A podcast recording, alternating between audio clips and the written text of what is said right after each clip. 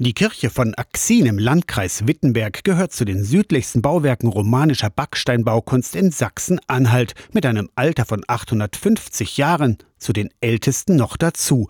Für Radelnde auf dem Elberadweg lohnt sich der Abstecher, sagt die evangelische Pfarrerin Viola Hentgen. Ein absoluter Ausflugstipp. Und wenn man dort in die Kirche reinkommt, die Kirche ist immer verlässlich geöffnet von morgens bis abends. Da ist eine Karte und da kann man sehen, wo die Leute überall herkommen. Und die kommen nicht nur aus dem Bundesgebiet. Einerseits Gotteshaus, andererseits Bibliothek. Die Kirche von Axin ist Bücherkirche. Mit zwei, drei Kisten Büchern haben die dort angefangen. Inzwischen haben die über 10.000 Bücher durch Ehrenamtliche super in die Genres eingeteilt. Wenn ihr die Kirche betretet, dann steht ihr zwischen Bücherregalen unter der Empore.